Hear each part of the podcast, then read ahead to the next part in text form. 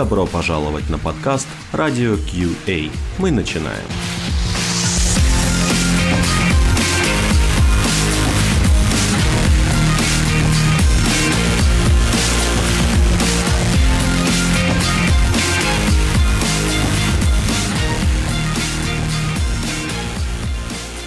Здравствуйте, уважаемые слушатели Радио Кей.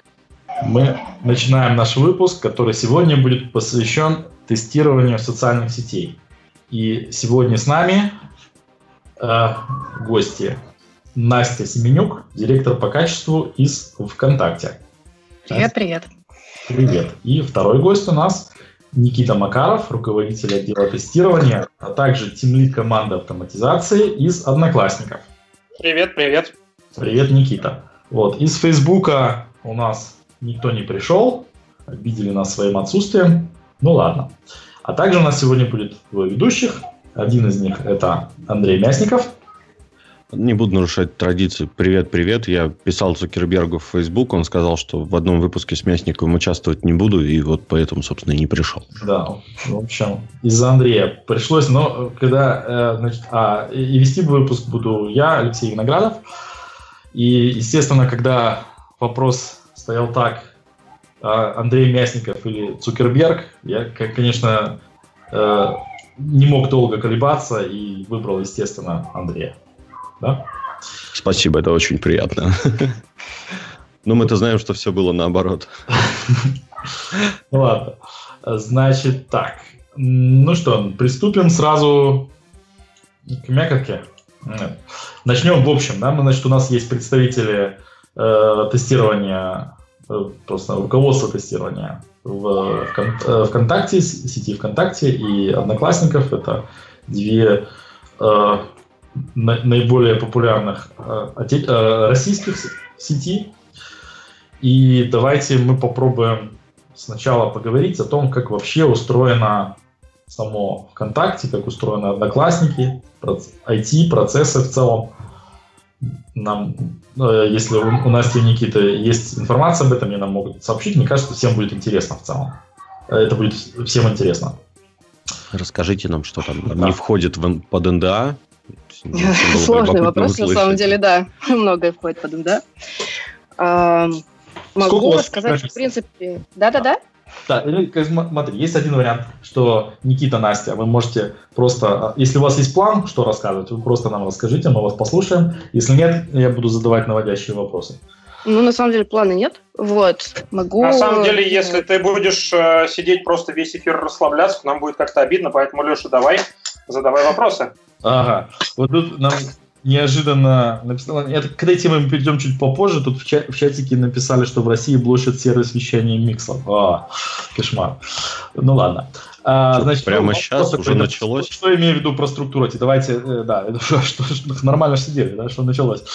А, в общем, э, структура IT. Например, сколько у вас есть программистов, которые программируют вообще что-то для одноклассников и и в, в, ВКонтакте. То есть, ну, не обязательно точное число, а хотя бы порядок, там, 100, 1000, 10 тысяч или это 5.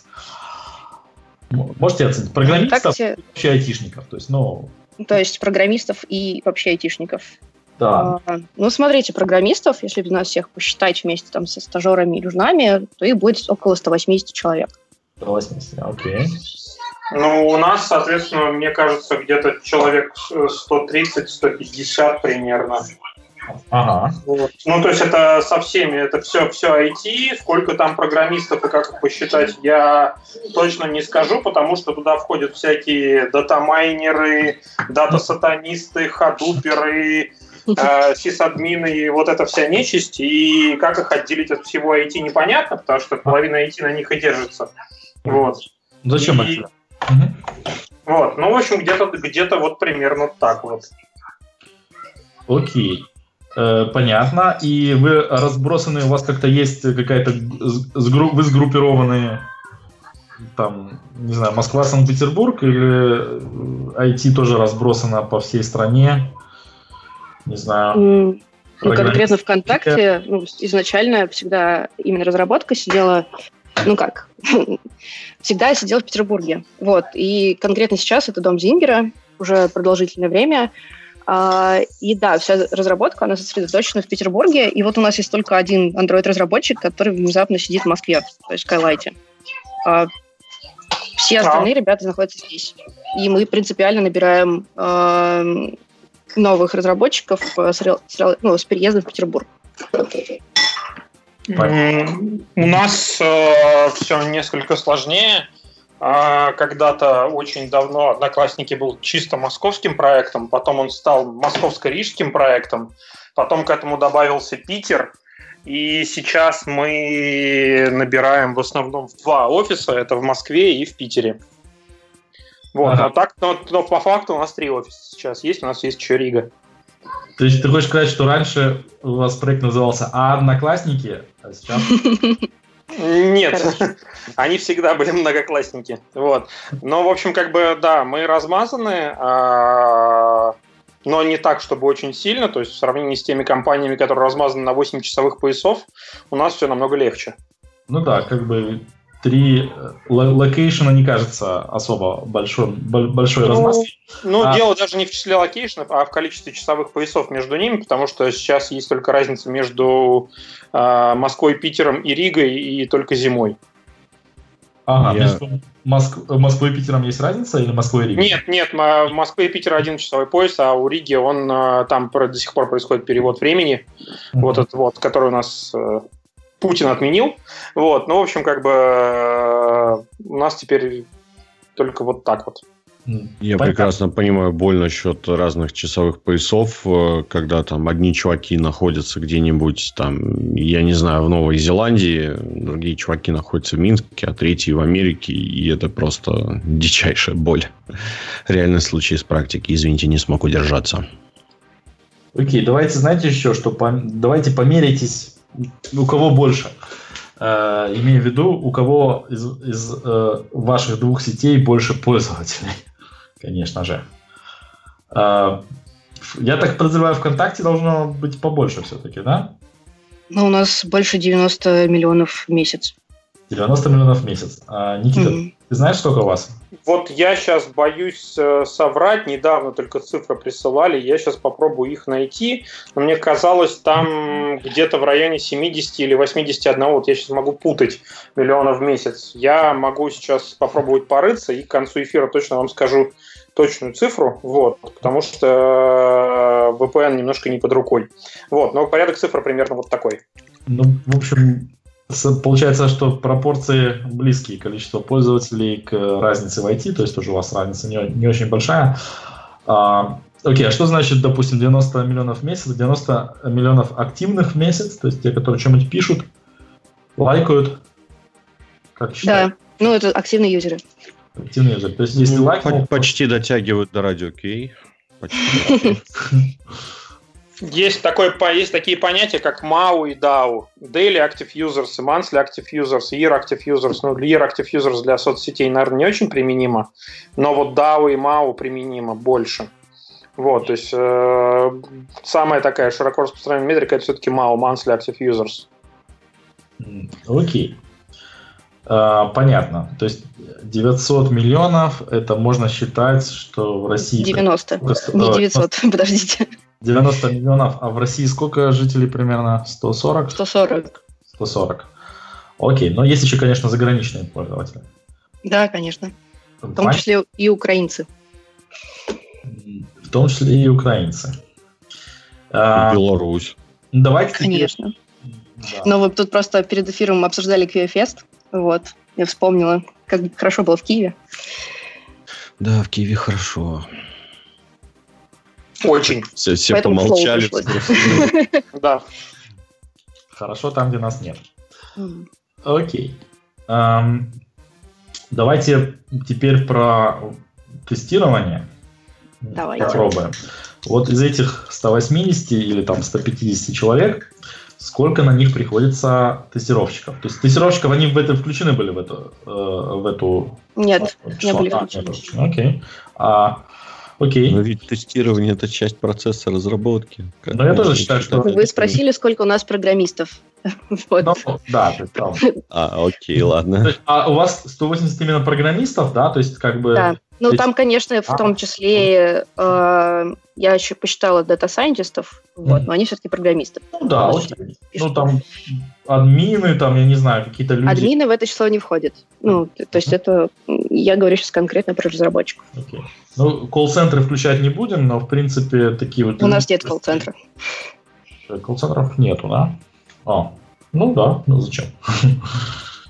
У вас ну, есть центры по обработке, наверное, а, пользовательских там сообщений. У как... нас есть поддержка. Телефон. Ну, то есть, на самом а, деле, ну, поддержка ВКонтакте такой отдельный бренд. Угу. Как бы их э, порядка 130 человек. Угу. Ну, они спра- справляются со всем потоком входящих запросов. И, в принципе, их число никогда не менялось. Ну, на протяжении последних пяти лет. Окей, значит, на 180 человек сколько у вас э, примерно тестировщиков? Ну, конкретно у меня э, вместе со стажерами сейчас 21 человек. 21 человек. Окей. А в... есть 13 тысяч бета-тестеров. И Окей. Сколько? Это, про, это, про, это, про это у нас будет отдельный вопрос. Отдельная тема бета-тестеры ВКонтакте. У меня все в программке записано. А, Никита, как у вас так, для сравнения?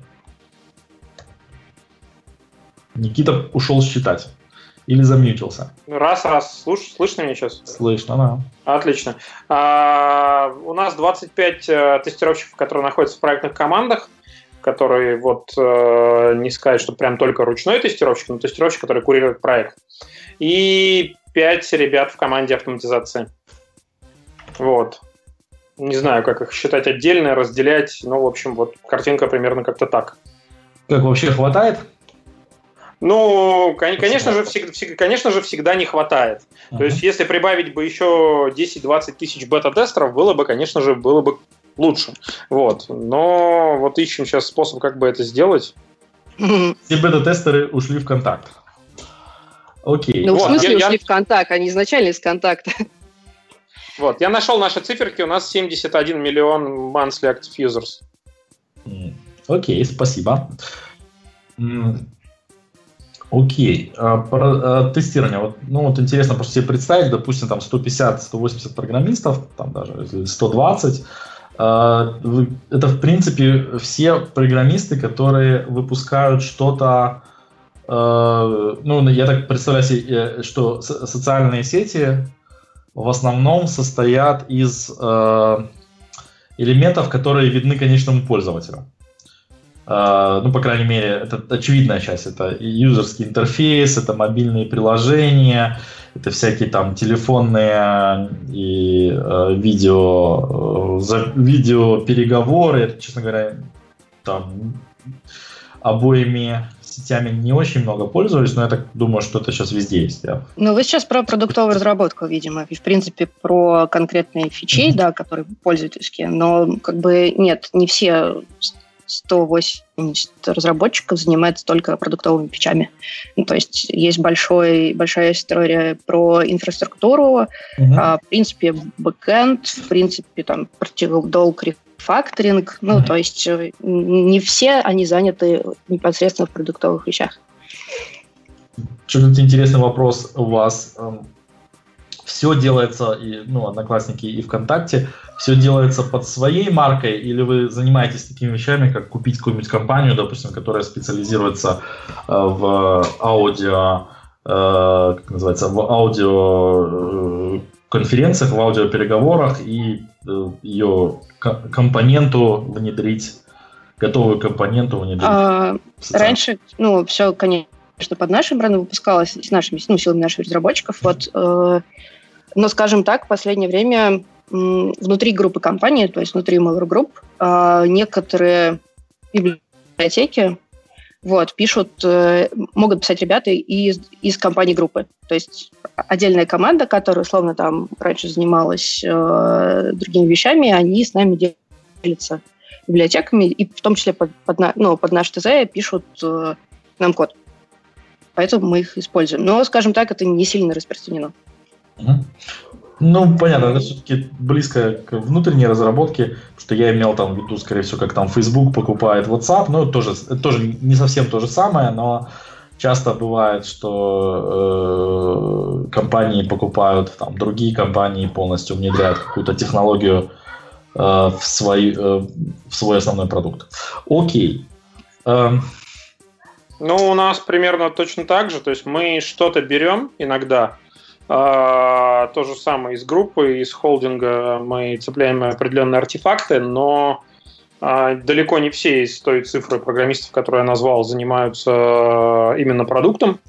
То есть есть еще отдельно работающая команда платформы, которая занимается очень инфраструктурными вещами. Есть те самые дата-сатанисты, дата-майнеры, да, у которых тоже своя инфраструктура, которые э, заточены под всякие разные другие, ну, то есть под очень специфичные нужды вот, которые с продуктом, конечно, как-то связаны с его развитием, но напрямую они продукт, который видят пользователи, ну, делают так, опосредованно, скажем так.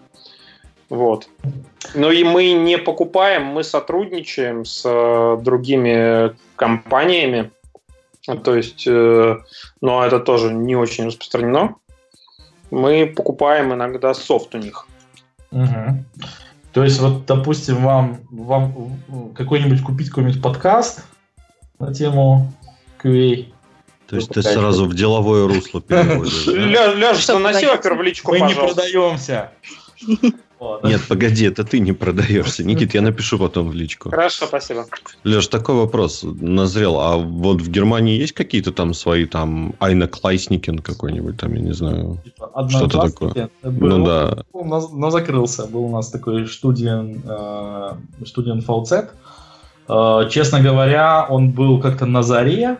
Э, на заре вот этой вот социальных сетей. Это еще когда я, наверное, был даже в Одноклассниках, потому что Фейсбука тогда был, ну, он какой-то был еще тоже мало, такой не широко известный.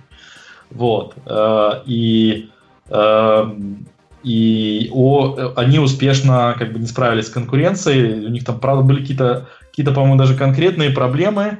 А, но чтобы не врать, я сейчас не буду рассказывать. То есть они, эм, мне кажется, из-за каких-то правовых вопросов настолько за, э, заблокировались там, в вопросе типа, что там можно, а что нельзя именно из, э, с точки зрения права, что э, не смогли вовремя вырасти до таких размеров, чтобы остаться ско- э, сколько э, угодно, э, сколько-нибудь значимые. В общем, компании, по сути дела, обанкротились. Вот которые этим делом управляли. Такая печальная история. Okay. На самом деле в Германии там еще есть другие социальные сети, которые более узконаправленные. То есть там же есть свой аналог э, LinkedIn, Xing, который... Да, да. Вот. Э, есть еще аналог Glassdoor, это Кунуну, по-моему, или что-то так. Вот Алексей меня сейчас ну, Это не совсем, соци... да, это не совсем социальные ну, сети. Да, но это вот э, Все, проекты да? клоны, да. То есть, как бы это проекты клоны, которые выглядят... Ну, все-таки LinkedIn это социальная сеть какая-то. Вот, Xing является ее каким-то локализованным клоном. Ну, вот. в принципе, да. Надо... Такого добра в мире навалом. Действительно, Xing, наверное, самое большое э, самый большой популярный продукт, и действительно в Германии Xing пользуются больше, чем LinkedIn. Вот. А, социаль... а по социальным сетям больше всего пользуются Facebook. И а по мессенджерам WhatsApp и Telegram, мне кажется, WhatsApp более популярен. Viber не популярный. Viber. Не знаю, как он называется. Ну, надо сказать, что просто Россия в этом плане уникальная страна, потому что, э, скажем так, мы, ну, до сих пор существует довольно большое количество соцсетей. Вот. Можно, конечно, не только ВКонтакте, Одноклассники, фотострана, например. А, и при этом как бы мы наиболее популярны, то есть э, Facebook уступает свои позиции. Пожалуй, нечто похожее есть только в Китае. Ну, в Китае, да, в Китае где-то 15 социальных э, сетей с аудиторией по 100 миллионов человек. И... Но все это огорожено большим фаерволом, ну, таким довольно прозрачным, но фаерволом. Вот, да. Китайским. Как-то Цукерберг говорил, что един, как бы, он увидел только три страны, в которых он встретил достойное сопротивление Фейсбуку. Это была Россия и Прибалтика. Ну, то есть, и, по-моему, Польша еще. Ну, то есть, вот что-то такое он рассказывал. То есть, где люди действительно очень-очень долго и жестко сопротивлялись вообще приходу Фейсбука и делали какие-то свои продукты, которые были намного успешнее. Но насчет Прибалтики я сейчас не знаю, у меня просто статистики нету, но в России я могу точно сказать, что э, Facebook в сравнении с Одноклассниками ВКонтакте выступает, ну, наверное, где-то в десятки раз. Окей. Интересно. Потому что, так, э, если по ощущениям, то мне кажется, что вполне вероятно, что количество активных пользователей Фейсбука и ВКонтакте то, что э, в Фейсбуке меньше активных русскоязычных пользователей, но я бы не сказал, что десятки. Леш, я бы немножко по-другому э, все это дело позиционировал. То есть, на мой взгляд, у каждой соцсети есть своя аудитория. И, наверное, каждый сталкивался с таким стереотипом, да, что аудитория Facebook, она больше для как-то таких более взрослых людей или там более ориентирована на бизнес. Э, чем ВКонтакте, который является, например, очень удобным а, там, для общения школьников и всего прочего, да, то есть как бы его аудитория, несомненно, моложе. Про те же самые одноклассники бытует э, стереотип, что это, наоборот, там сидят люди, которые, скажем так, намного старше, чем аудитория Фейсбука, и, соответственно, как бы вот так вот. Вот я сейчас вроде как всех все три соцсети обидел одинаково, или я не знаю, наоборот, не обидел. Интересно, вот э, как э, представители там, ВК и ОК реагируют на такие стереотипы, правда это или ну, нет? Ну, вообще мы реагируем довольно просто, потому что если вы говорите условно, что там соцсеть для школьников и а Facebook он про бизнес, при этом у ВКонтакте куда больше инструментов для бизнеса.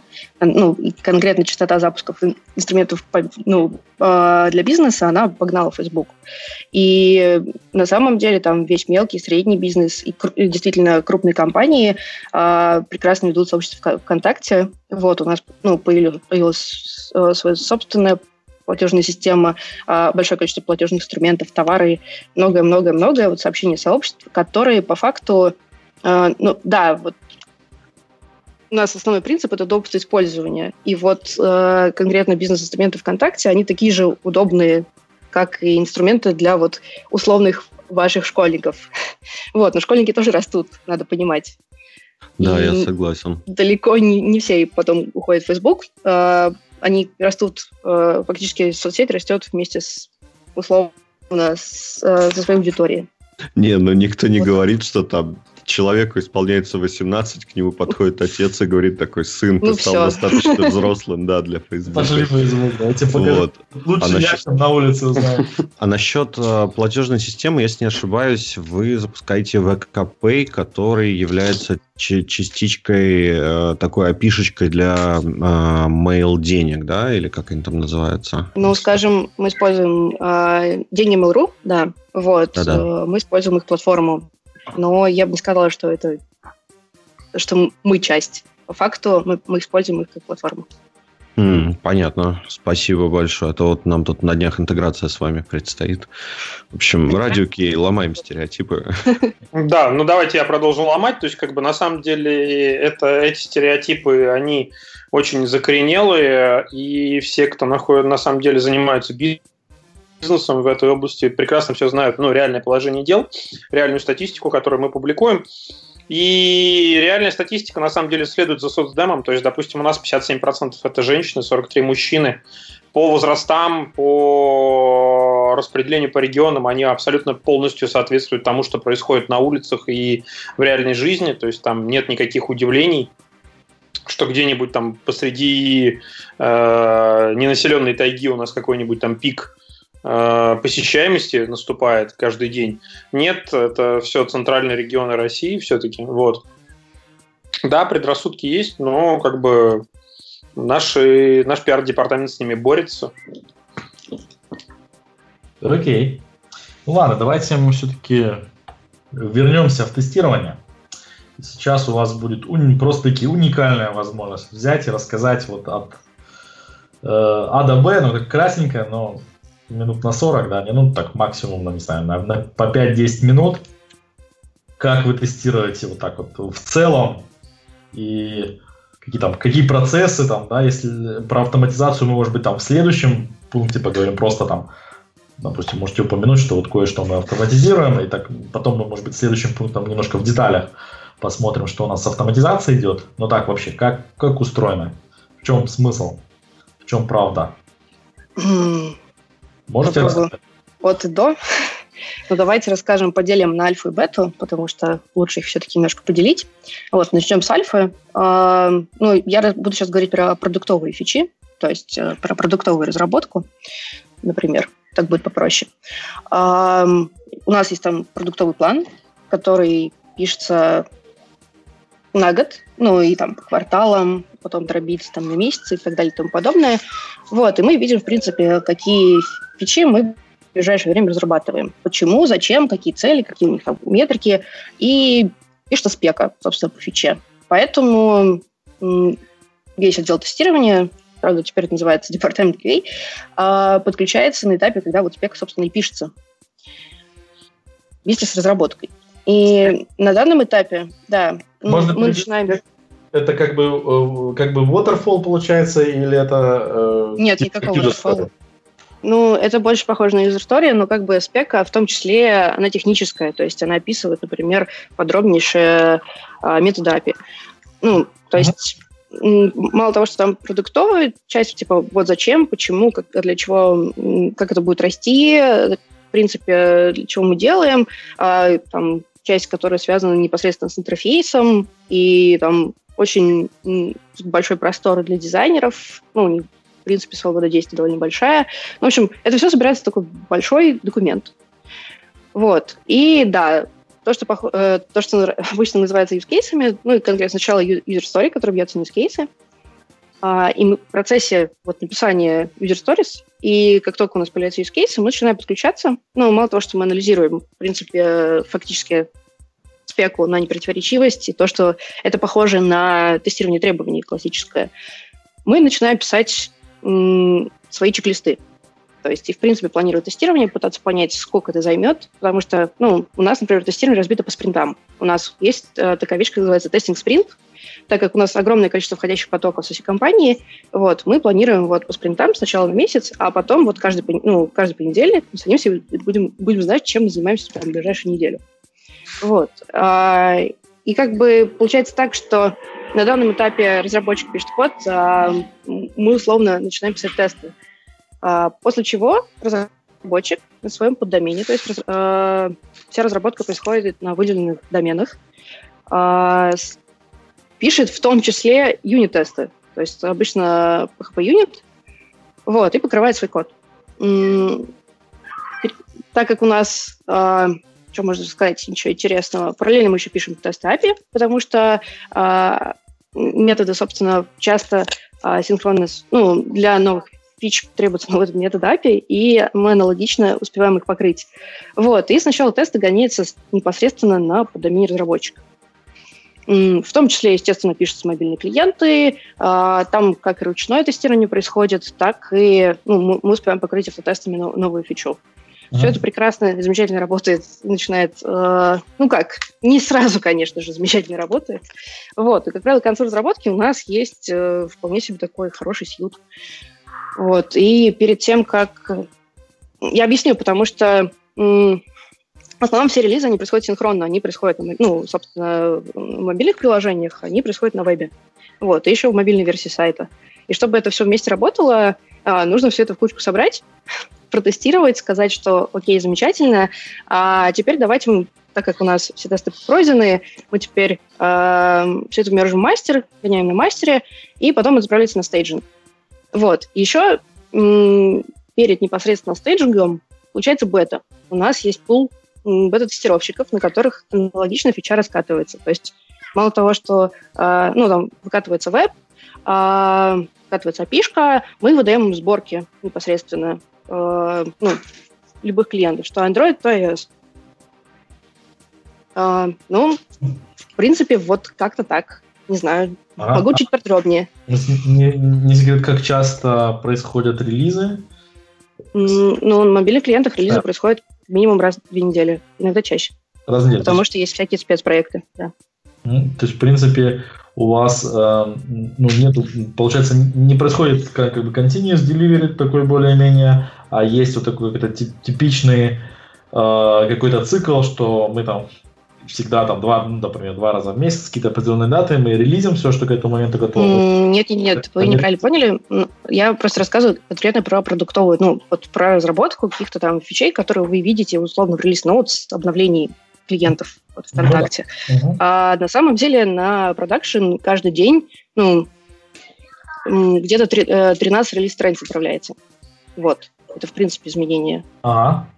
То все-таки, а в чем, в чем разница, что, за, что заправляется много раз в день, а что... Ну, условно, веб обновляется чаще всего, а, ну и, и бэк, собственно, mm-hmm. тоже обновляется. Ну, я, я сейчас говорю, фронт обновляется чаще всего, ну, в принципе, веб обновляется чаще. Вот, э, движки могут обновляться, ну, то есть вся, все, что не касается клиентов, которые там э, длинный цикл, в принципе, мобильной разработки, и то, что они ждут ревью, сторов и так далее, оно вот релизится довольно быстро. А как, э, вот не совсем понял, а что тогда, например, примеры, чего, чего у нас может релизиться каждый день? Это багфиксы или... Э, ну, мелкие улучшения, например. Э, очень много рефакторинга происходит. Э, можем, не знаю, улучшение платформы ботов. Ну, то есть это платформенные обычные штуки, которые не аффектят.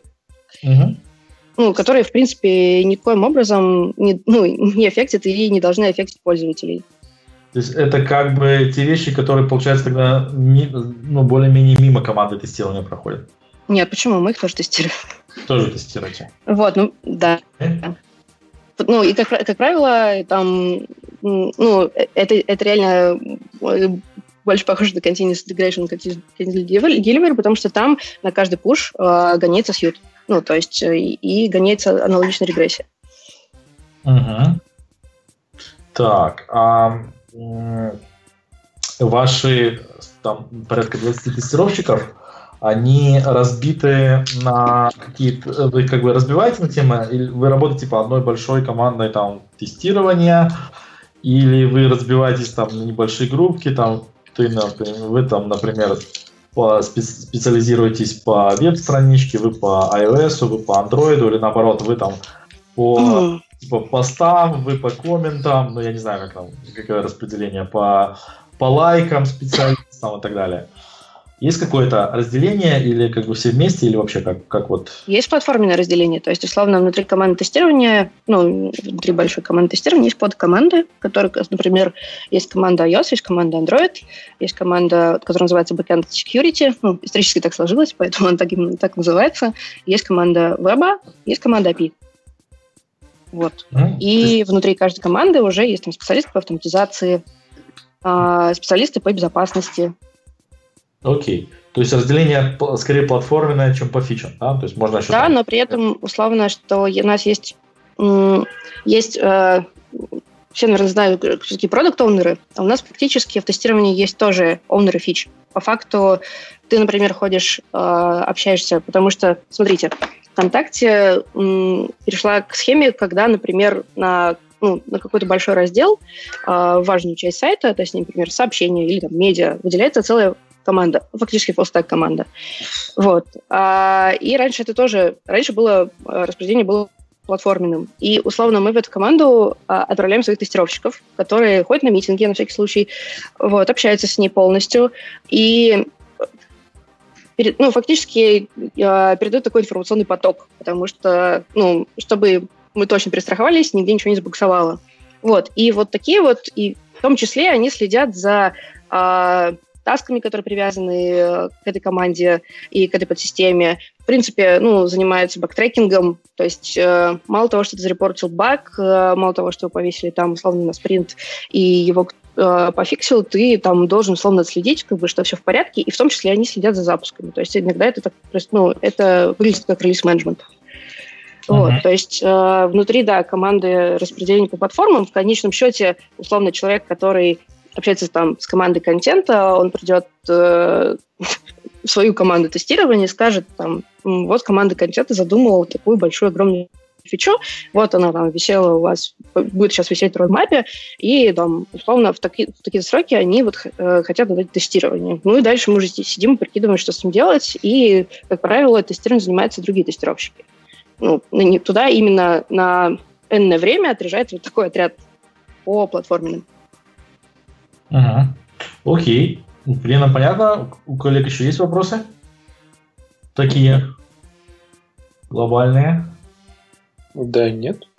Давайте тогда. Очень, очень интересно. Сказать. Я вот сидел, на самом деле, с открытым ртом слушал. Очень клево. Ну, давай я тебе сейчас еще добавлю, что потому давай, что на, на, на, самом деле, на самом деле у нас все выглядит э, примерно так же, только со своими нюансами. Э, тестирование у нас на самом деле, то есть вот эти 25 э, человек, которые находятся в тестировании, они распределены по проектам, э, по проектным командам. А, в какой-то проектной команде несколько тестировщиков, в какой-то один, где-то один тестировщик на несколько команд, в зависимости от интенсивности движухи и того вообще, что происходит.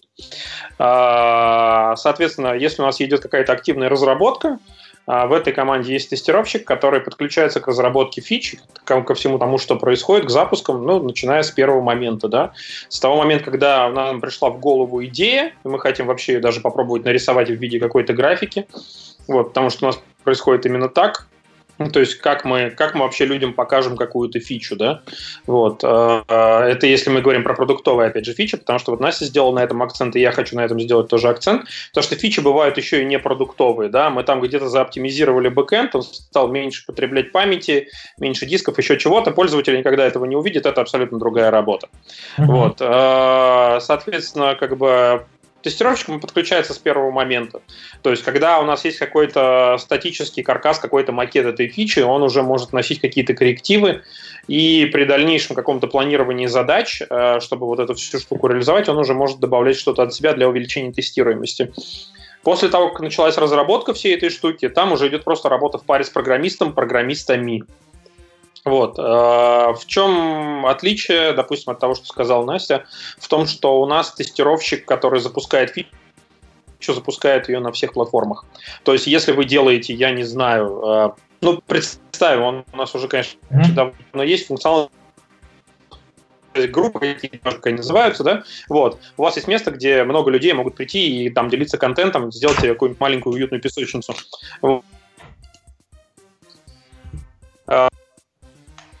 Так, в вебе на API, на мобильных платформах Android iOS. Он запускает это везде, потому что носителем Никита, ты что он работает с этой командой и... А ты можешь повторить последние минуты полторы ты пропадал, и там, может, у тебя какие-нибудь обновления качаются? Или что-нибудь в этом духе? От тебя совсем не слышно. Сейчас меня слышно? Ну, в принципе, да, слышно. Угу. Ну, Хорошо, я, а, а, что, а что последнее попробую, слышали? Ну, в принципе, как, как я понял, я, э, по крайней мере, э, резюмирую идею, то, что отли... возможное отличие это то, что э, если в, в, в ВКонтакте разделение происходит скорее по платформам, то здесь происходит, ну, то, что я имел в виду, разделение по фичам, то есть если мы пилим какую-то ну, фичу, то мы тестируем ее и на вебе, и на... То есть один, ну, по сути дела, одна и та же группа людей небольшая, тестирует ее и на вебе, и на iOS, и на там, Android, например. Да. Вот. Э, такой разделение. Ну, я, да, представляю. Понимаю. Да, слышно меня, Леш, сейчас меня да, слышно? слышно. Да. Хорошо, смотри. Да, примерно так. То есть, как бы один тестировщик сопровождает фичу на все платформы. Вот. А, в том числе он ее запускает, он смотрит за пользовательским фидбэком, который падает там куда-нибудь в саппорт. Он смотрит за графиками, за статистикой и наравне с остальными членами команды. То есть, как бы это не какая-то только его задача. Ну, а... DevOps, как ты скажи, если они смотрят за продакшеном. Что-что? Ты как ты считаешь, что уже настоящий DevOps, если команда смотрит в том числе за продакшн? Я, я, я считаю, что DevOps это как в старом анекдоте, как Слава КПСС вообще не человек. Нет, есть... я про это и говорю. Э, я не говорю, что тестировщик DevOps, а то, что э, если у вас команда следит за э, продакшеном и активно каким-то образом может быстро повлиять на что-то, то это похоже на я, я, я, Леш, я считаю это просто нормальным положением вещей. Хорошо. Я не ну, хочу, у нас я абсолютно не хочу... так же. То есть мы также следим за продакшеном, ну, то есть после, э, при каждом раскидывании, при каждом, при каждом вы, выкате, при, ну, при каждом релизе. Ну, я, не, я просто не представляю, как может быть иначе. Есть еще сисадмины, которые следят за этим аналогично, да. но мы следим именно за фичой. Угу. Вот, и в чем, в чем как бы мы также пересекаемся, у нас есть а, тоже понятие платформы, понятие платформы – это у нас то место, через которое мы получаем какой-то пользовательский трафик. То есть API – это платформа, а мобильное приложение iOS – это платформа, мобильное приложение Android – это платформа, там веб – это платформа, мобильный веб – это тоже платформа. Вот. Почему? Потому что там ну, наши приложения, они гибридные, и они работают с помощью и API, и мобильного э, веба. Вот. Соответственно, есть еще отдельные э, тестировщики, которые тестируют платформы да, то есть, но они тестируют не, не все, что там происходит, да, они следят за общими показателями э, работоспособности приложения, ну, то есть, как бы, или своей платформы. Если мы говорим про мобильные платформы, то, соответственно, это приложение, приложение iOS, Android. Если мы говорим про API, веб, мобильный веб, то это то вообще, как происходят релизы там. Никит, есть... а буду ли я, извини, что буду ли я прав, если предположу, что структурно фактически у вас разработка делится на такую вот P-платформу с большой буквы, и остальное это как кастомизация, да? Нет, нет, нет, нет, про это ага.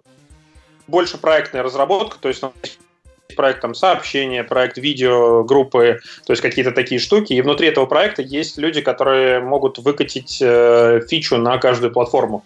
То есть это вертикально ориентированные команды, про которые много и часто говорят, да. Э, то есть внутри команды есть люди, которые могут выкатить фичу на API, на веб, на мобильный веб, на Android, iOS. То есть это полностью укомплектованная команда, которая э, занимается разработкой своей фичи на всех платформах. Вот. И есть команда, которая следит за самой платформой, да, что у нас все хорошо с точки зрения того, что происходит с самой платформой, да, что когда нужно переезжать на новый Android SDK, когда не нужно этого делать, когда нужно какие-то э, закрывать уязвимости в Android, когда можно с этим подождать и не торопиться. То есть то же самое про iOS, то же самое про API, то же самое про мобильный веб и веб. Вот, Никита, ты прямо открытым текстом сказал, что у вас Э, тестировщики интегрируются в команды э, вместе с разработчиками, правильно, да? Да. Хотел спросить в этом, сейчас вот, хотел спросить как раз Настю, э, ВК по-другому или я просто не очень поняла Никиту, как конкретно, кто непосредственно тестирует вот фичу, которая выходит на всех платформах. У нас просто немножко другая интеграция. То есть у нас, если перефразировать, то тестировщик, который интегрируется условно в команду, это больше э, релиз-менеджера. И вообще человек, который ведет релиз. Это больше похоже на там продукт-оунерство, передачу там знаний, анализ требований и так далее и тому подобное. Ну и в принципе такой нехилый саппорт, э, такая входная точка для всего друг, всей другой команды тестирования. Вот. И то есть это не история про выделенных тестировщиков, которые непосредственно занимаются тестированием вот этих задач. Они, они являются фактически проксей. Но при этом, когда происходит релиз, ну, то есть э, за графиками в основном следит этот человек. То есть а у нас получается командная работа.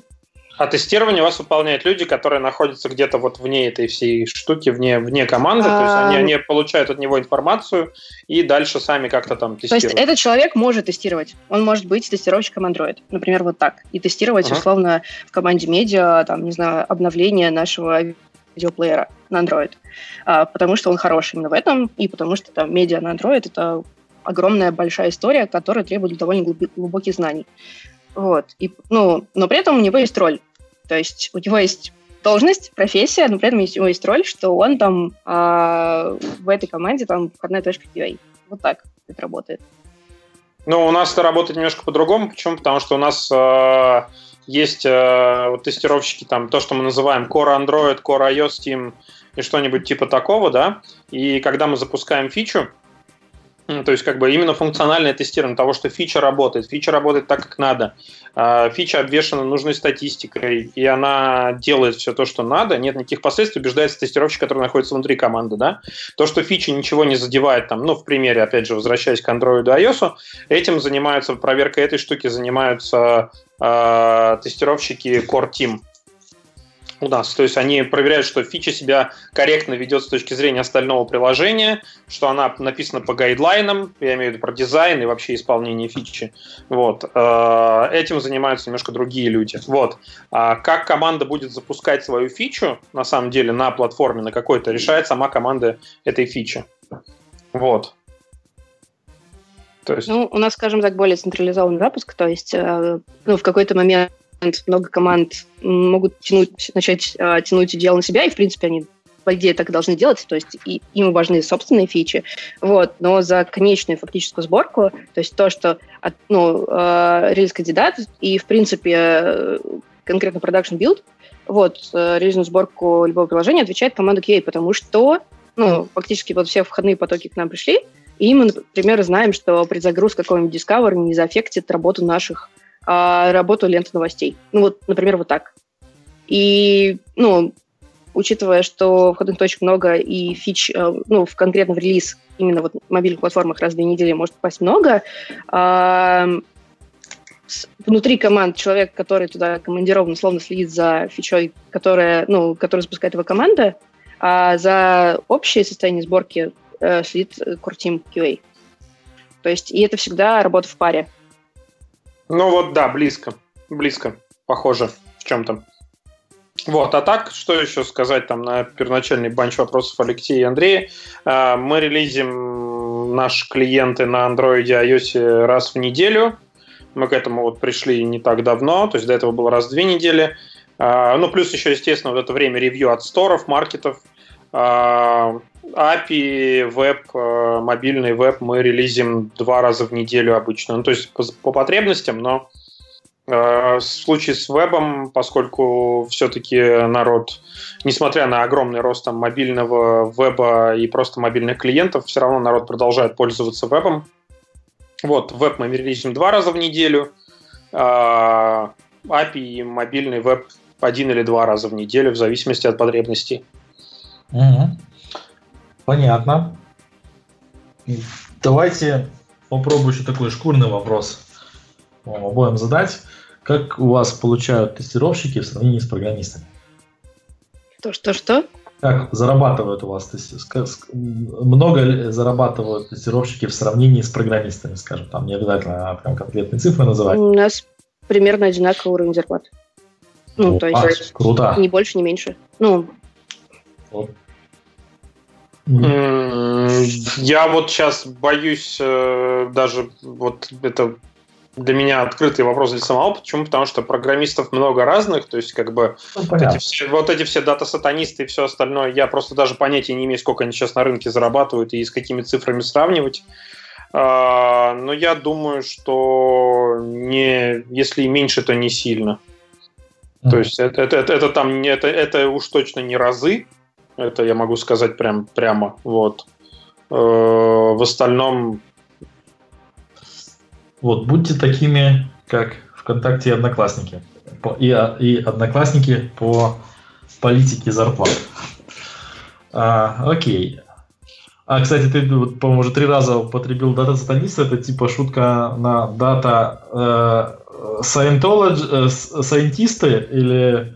Да, да, это шутка на да дата нет, Леш. Это не шутка, он реально имел в виду дата сатаниста. Ну, это же очевидно, ну о чем ты? Просто было две версии, была дата аналисты и дата сайентисты. А, а вот знаешь, Леш, тебе вот сейчас смешно, а мне не очень, потому что я вот тут как-то пошел к этим вот ребятам, дата, дата вот это вот все, попробовать разобраться вообще в том, что они занимаются, и как-то, ну, то есть, как сказать, там были какие-то свои внутренние вопросы, и они мне разрисовали такую интересную картину того, что происходит вообще в их отрасли, что вот как бы мне стало, ой, как страшно. Ну, то есть, как бы там... Пентаграмму вот, да, почти пентаграмму, потому что есть дата-инженер, есть data analyst, есть data scientist, и у этого всего есть, есть еще всякие разные градации, но чаще всего так получается на рынке, уж извините, что ушли в топ что ни один из этих людей от начала и до конца какую-то там свою модель работы с данными и то, как это все раскладывается на физические сервера, базы данных и все остальное, довести почему-то не может.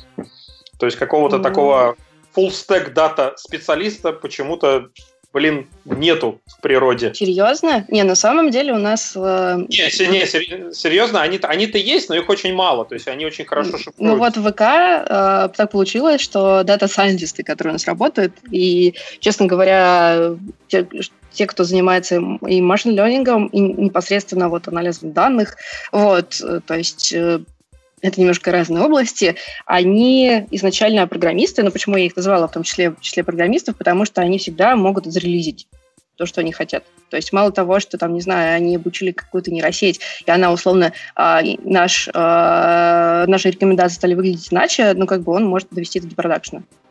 Вот, мы тоже себе таких людей ищем и берем, но в отрасли, то есть за пределами так сказать, всего того, что мы видим, на самом деле мир намного получается разнообразнее. И там вот существуют такие люди, которые я вот на питоне модельку какую-то составил, а как ее дальше в production затолкать, дело не мое.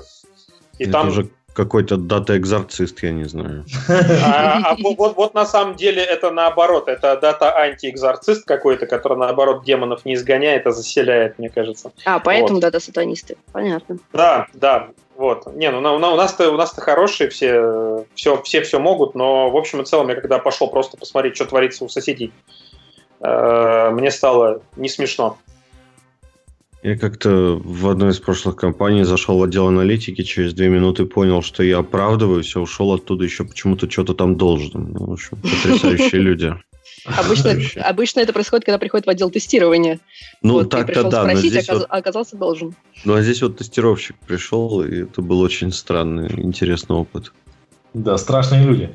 А вы тестируете статистику? Ну, то есть у нас прям большое количество тасок на тестирование, это часто изменение статы. Ну, и, в принципе, добавленная статистика, новая статистика, потом ретест какой-нибудь статистики, которая обнаружилась, там, не знаю, была написана 10 лет назад, и оказалось, что она, условно, вдруг работает неверно. Вот. И у нас прям есть такой огромный пласт задач, который связан именно исключительно со статистикой. Ну, у нас это, в принципе, э, входит в план запуска, да, таски на эту штуку тоже есть. То есть почему? Потому что запустить фичу без статистики – это практически запустить ее в космос на каком-то невозвращаемом аппарате. То есть это путь в один конец. То есть ты ее запустил, а что происходит, ты не понимаешь. Вот. И как бы, да, приходится этим тоже заниматься. Ну, то есть как минимум верифицировать все то, что статистика из всех мест пишется, пишется правильно, нигде она не продолбана. Ну, в смысле, пропишется-то понятно, что все события отправляются, все окей, но вот конкретно еще обработка, ну, и представление данных тоже. Ну, то есть для нас это, э, я бы сказала, что, мне кажется, в социальных сетях это вот прям большая история, на которой, ну, э, с которой я, например, раньше не сталкивалась в предыдущих компаниях, потому что, ну, это было часто не настолько выражено не настолько важно. Ну вот вопросы того, что она обрабатывается правильно, это вопросы у нас, которые перенесены как раз вот на этих дата ребят, давайте не будем больше говорить слово сатаниста, вот, а, а, они все-таки хорошие, вот, но а, это перенесено на, дата ребят, то есть они верифицируют то, что когда они что-то делают с системой статистики в целом, что-то туда релизят, что они ничего не сломали, вот. То, что обрабатывается она правильно, это тоже, это вот именно их задача, да, то есть как бы задача тестировщика проверить, что пишется вся нужная продуктовая статистика, задача разработчика может быть докинуть туда еще какой-то технической статистики, да, по duration вызовов, еще почему-то, ну, в общем, вот такие вот вещи. Вот. Но то, что она обрабатывается правильно, это задача э, другой команды, это каких-то других дат потому что она у нас, в принципе, вся унифицирована. То есть, э, а, как бы верифицировать одну и ту же модель, ну, как бы, которая распространяется везде, ну, это, наверное, какой-то оверкил. То есть, если с ней что-то пойдет не так, мы об этом узнаем очень быстро. У меня тут даже как раз есть какой-то такой практический пример вопрос. И заодно мы покроем еще одну сразу тему, так вкратце, потому что я смотрю, мы уже практически час проговорили. А, тема программы э, ВКонтакта «Бета-тестеры». Значит, наверное, может быть, я попрошу Настю там в двух словах рассказать. Если что, есть э, длинное ну как длинное, часовое видео с э, конференции Газенбак 2018, где э, Настя очень подробно рассказывает про бета-тестирование ВКонтакте. Это очень интересное видео. Я рекомендую, я сейчас скину, э, рекомендую посмотреть. Э, я с удовольствием посмотрел, надо сказать. Э, скинул линк э, в чатик тех, кто нас сейчас слушает в прямом эфире. Э, э, но, э, значит, что что я там заметил, есть интересная информация, под этим видео стоит вот на данный момент, э, сейчас у нас э, какой там 20 какой-то августа, 26 августа, э, и сейчас у нас цифра в 700 тысяч, 770, э, стоп, 779 тысяч просмотров, ну почти 800, 800 тысяч просмотров у видео, которое было залито 20 мая. То есть за примерно за 3 месяца 900 тысяч просмотров доклада конф- с конференции Гейзенбак. Настя, считаешь, это баг статистики? Нет, это не баг. Это реальный просмотр. Видео посмотрели 800, почти 800 тысяч раз. Это круто. Спасибо. Ам, Ну, в принципе, ВК крутая платформа в этом плане, потому что в том числе, почему получилось делать программу бета-тестирования, потому что я ее делала ВКонтакте, а не условно где-нибудь еще. Я абсолютно уверена, там, делая это вовне, отдельным проектом, ну, я бы точно не набрала такого количества людей. Ну, может быть, скажем так, при гораздо большем количестве усилий я бы набрала такое количество заинтересованных людей. Ну, то есть тут играет в том числе большая история про силу бренда. Вот. Но программа бета-тестирования, вот она существует. Она началась с конкурса по тестированию приложения. Эм, В 2016 году, в 9 сентября, в День тестировщика, мы его запустили.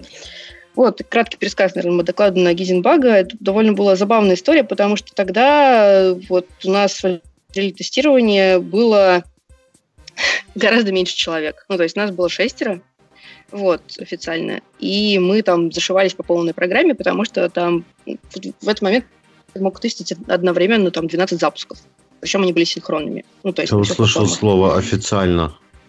Ну, скажем а так, неофициально? Э, не стажеры, там не ребята на испытательном сроке, но вот было вот э, шесть человек полностью в отделе. А де-факто? Ну, де-факто шесть человек и один человек э, условно плюсиком в анамнезе. Ну, что, скорее всего, он к нам присоединится. Вот так это было. Ага, понятно. У нас просто теперь тоже такая история, когда у меня есть там условно очередь стажеров, и я знаю, что они там к нам присоединятся, или они только-только начали, и я говорю там, у меня есть цифра реальная и цифра в скобочках, там, условно, что нас ждет в будущем. Вот, ну вот шестеро, которые там могли тестировать, и к нам принесли десктопный мессенджер.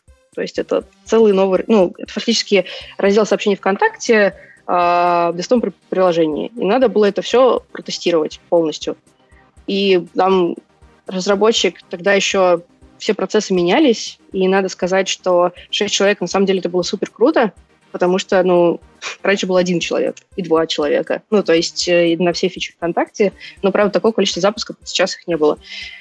В общем, мы договорились, что ему не важно, кто протестирует, главное, что протестировали. И мы решили, что не будем откладывать условно еще на месяц вот эту историю и сделаем конкурс. И вообще нам, нам нужно расширять отдел, нам нужны новые тестировщики и посмотреть, как это сработает. Потому что ВКонтакте все проверяют конкурсами. Конкурсами разработчиков, конкурс дизайнеров, там гипотезы на свете, а, там, не знаю, возможные а, новые запуски, продукты. И, ну, все это успешно конкурсами реализовывалось. И, в принципе, продолжает. Вот мы запустили конкурс, вокруг которого собралось там такое большое сообщество людей, которым тестирование, в принципе, стало интересно. И они, в принципе, начали этим заниматься. А, Мы начали развивать платформу, появился там условно топ, рейтинг. А, При этом все мы сделали свой багтрекер, ну, настоящий такой баг- багтрекер. Мы его всячески улучшаем. И это очень приятно, потому что можно сделать все, что угодно.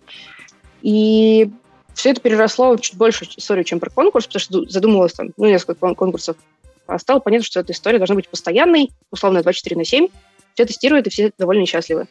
И так мы закрыли вообще вопрос бета-тестирования, который у нас периодически случался ВКонтакте до 2016 года, условно, когда, не знаю, тот же редизайн, ам, ну, люди подписывались по тем, что они хотят его потестировать. Вот. Но, например, фидбэк м, в виде баг-репортов мы не собирали. То есть фидбэк, он пришел там через поддержку, через сообщество. Это было сложно ам, обрабатывать. Здесь же ты получаешь фактически баг-репорты четкие, такие, как вот пишут вот тестировщики в компаниях, ну, официально трудоустроенные. Вот, и причем очень хорошие репорты теперь стали.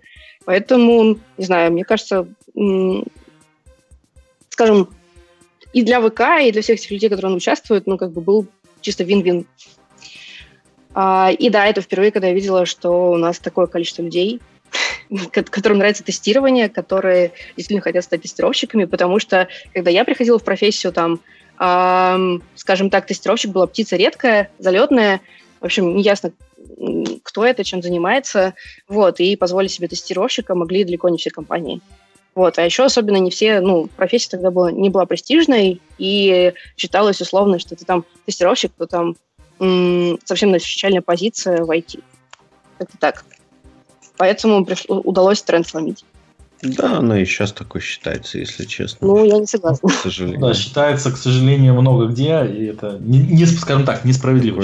В IT, в айтишной профессии. Да. Я сейчас просто пока, пока Настя рассказывала, я немножко погуглил, э, просто сравнить вот эти цифры. Э, та же конференция Гейзенбак выкладывает свои видео на YouTube. И вот сейчас, что мне по-быстрому удалось найти, самое популярное видео, которое я нашел на, из Гейзенбага, имеет на, на сегодняшний момент 8, чуть больше, чем 8 тысяч просмотров. То есть это примерно в 100 раз меньше, чем это за Э, за, за год с небольшим, за год с небольшим. 8 тысяч просмотров, здесь 800 тысяч просмотров. Может быть, надо, э, я думаю, руководству Гейзенбага и других конференций поговорить с ВКонтактиках, чтобы ну, вообще-то мы отлично... выкладывать видео там и получать э, вот такой вот прирост в слушателях. И это, э, вот, если что, э, на Гейзенбаге выступали также э, и я, и Никита. Вот, мы, я посмотрел, что случайно просто увидел наш Никита, у нас меньше, меньше двух тысяч нам. Мы э, вообще очень скромненько, даже по сравнению с 8 тысяч. Э, Хорошо, что я не поехал, не опозорился. Да, в общем, позорище. Леш, я сейчас могу немножко поскриптовать, и там будет сколько надо. Нет, ну история про про ВК, ну, она про то, что вы пытаетесь, эм, ну, просто мы очень много сил вкладываем в популяризацию тестирования, и, скажем так, у нас это целое отдельное направление, там, развитие сообщества этих тестировщиков, развитие платформы, там, куча ивентов для этих людей, там, мы открыли тестворкинг, ну, то есть коворкинг для тестировщиков, и мы просто таким образом получаем э, новых ребят в программе, которые э, заинтересованы в том, чтобы репортить баги и реально развиваться в тестировании. И поэтому там тоже видео э, было интересно, потому что мы создавали перед выступлением ажиотаж. Ну, то есть мы говорили, вот, ВКонтакте впервые расскажет. Ну, то есть это был в том числе помощь нашего маркетинга большая.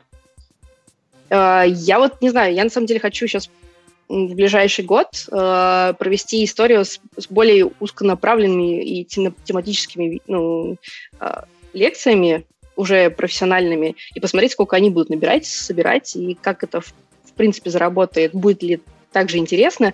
Ну, как бы понятно, что конверсия будет немного другой, а, но посмотрим. Ну, то есть пока реально есть 13 тысяч человек в России, которым интересно тестирование, они хотят стать профессиональными тестировщиками, и многие из них уже стали. Ну, то есть, например, в моей команде э, сейчас уже сколько получается, больше 12 человек, они вот из программы бета-тестирования. Угу. Давайте попробуем теперь новая тема. Попробуем сравнительно кратко э, про автоматизацию. Ну, можно сказать, просто э, ВКонтакте, Одноклассники, вот чем хочется похвастаться, похвастайтесь. Что вы крутого делаете вот именно в области автоматизации? Mm. За что вам хотелось бы?